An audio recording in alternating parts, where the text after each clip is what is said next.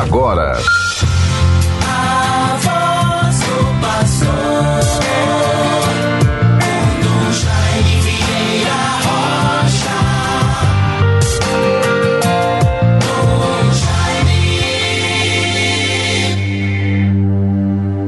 Vós sois justo, Senhor, e justa é a vossa sentença. Tratai o vosso servo segundo a vossa misericórdia. Salmo 118, versículo 137.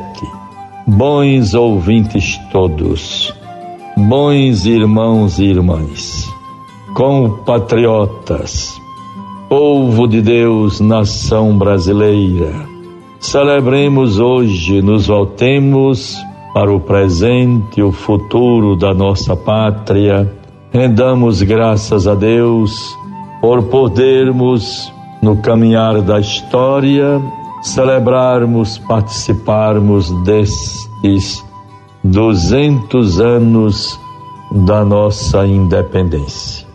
Não vou entrar em nenhuma questão de ordem interpretativa, ou de alguma teoria, ou vamos falar realmente é a independência do Brasil.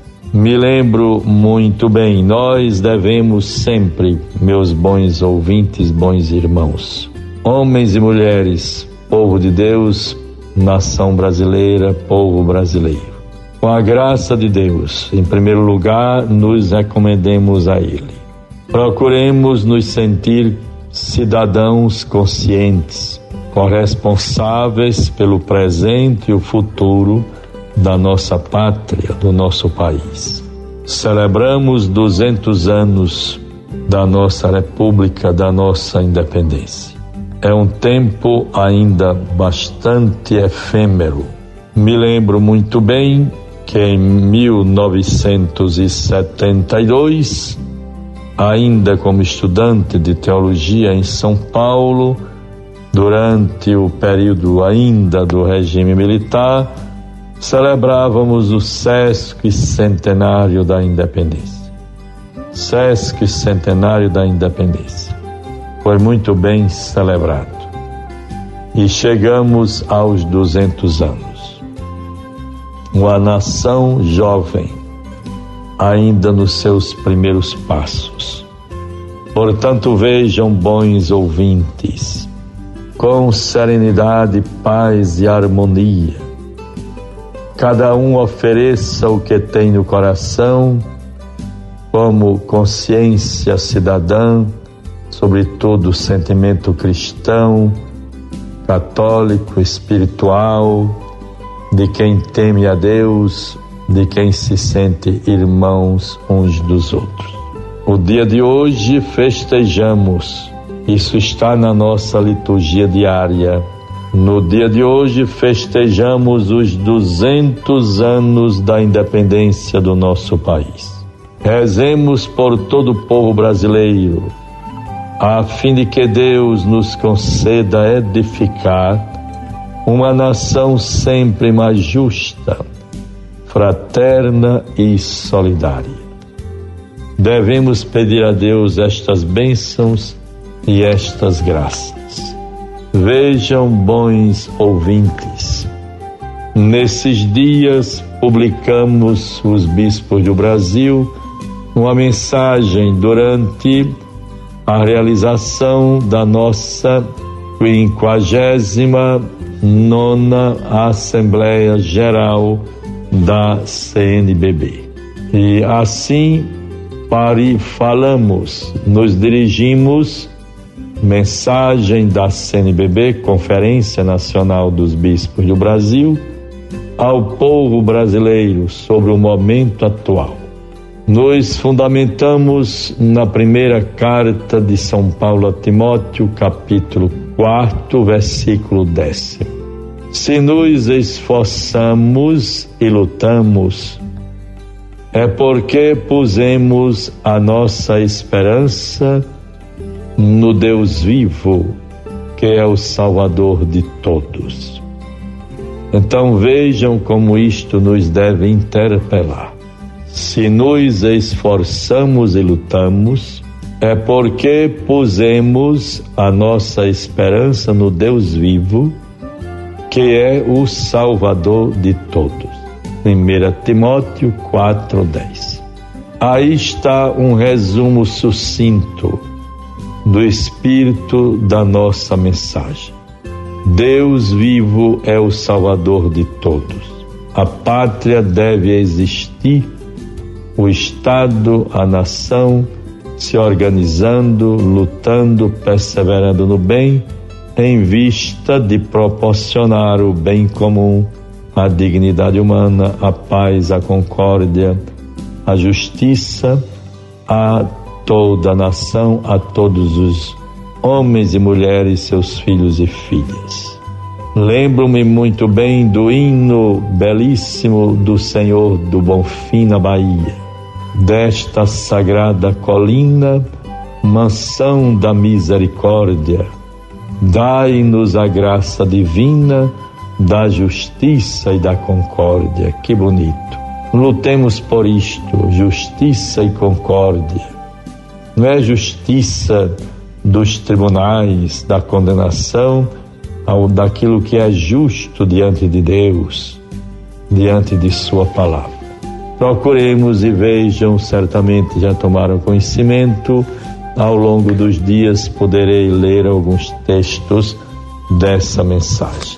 Agora vejam, bons ouvintes todos, me congratulo com todos os irmãos e irmãs me senti muito feliz em ver tantas coisas que giram pelas redes sociais e que são edificantes. Ao mesmo tempo em que encontramos chamadas e vídeos sobre o grito dos excluídos, uma prática que vem sendo conservada ao longo dos tempos para chamar atenção em vista daqueles irmãos e irmãs que passam por mais desafios, dificuldades e problemas para a sua sobrevivência, a sua vida digna. Vi com esperança a notícia do quarto encontro de mesas diretoras dos conselhos de saúde do Nordeste em defesa e fortalecimento do SUS, participação e corresponsabilidade social. Então, são tantas notícias que nos edificam. É preciso consciência, participação, corresponsabilidade. Um vídeo belíssimo, uma homenagem bonita aos 200 anos da independência do Brasil. Nós vimos e acompanhamos a tragédia, o trágico incêndio do Museu do Ipiranga, Museu da República. E agora nós estamos vendo a sua belíssima restauração.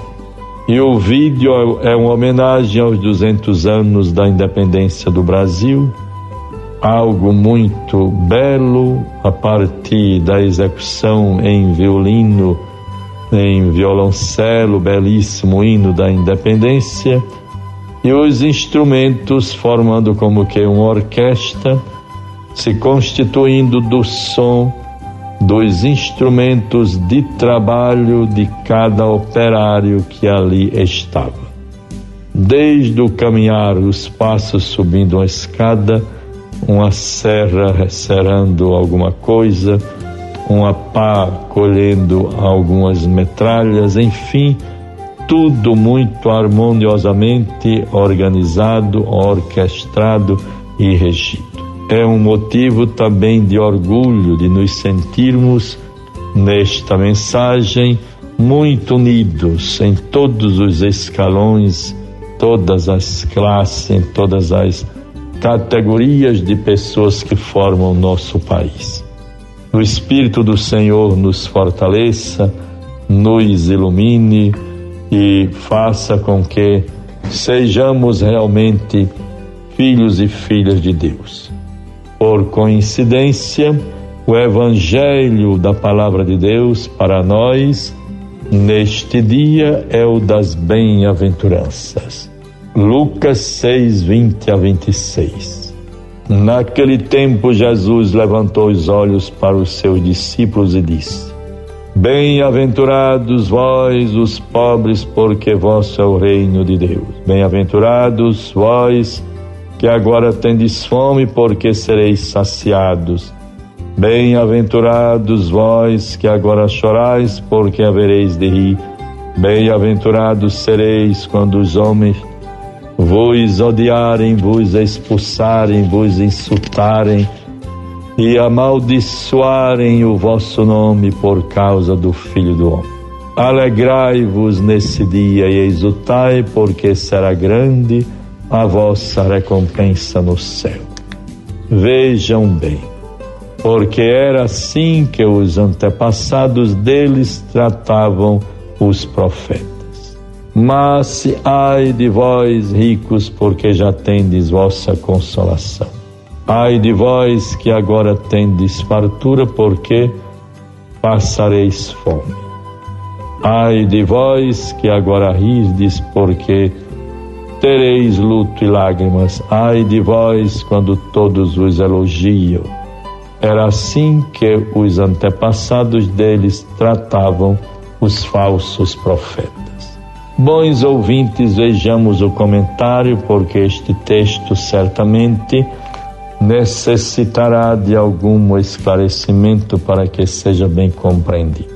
Comentário nos diz assim: São Lucas divide as bem-aventuranças em duas partes, a dos pobres e a dos ricos.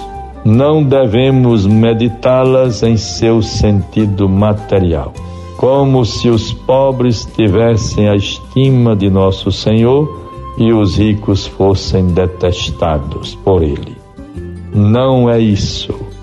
Devemos entendê-las no sentido espiritual. Ser pobre de espírito vale para pobres e ricos.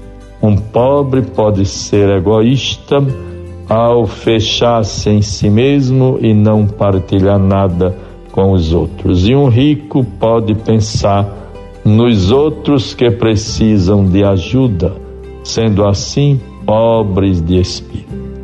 Vejam, portanto, bons ouvintes, esta interpretação.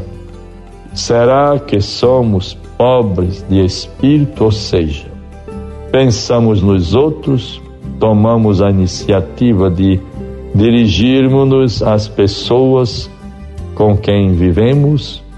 Devemos rezar ao nosso Senhor que nos deu o exemplo quando tomou a iniciativa de salvar-nos ainda quando éramos pecadores, conforme Romanos 5, versículo 6. Deus nos guarde, vivamos um dia abençoado com corresponsabilidade e esperança, respeito às diferenças e aperfeiçoemos a nossa democracia, que certamente será um grande bem para toda a nação. Em nome do Pai, do Filho e do Espírito Santo. Amém. Você ouviu a voz do pastor com Dom Jaime Vieira Rocha. Dom Jaime.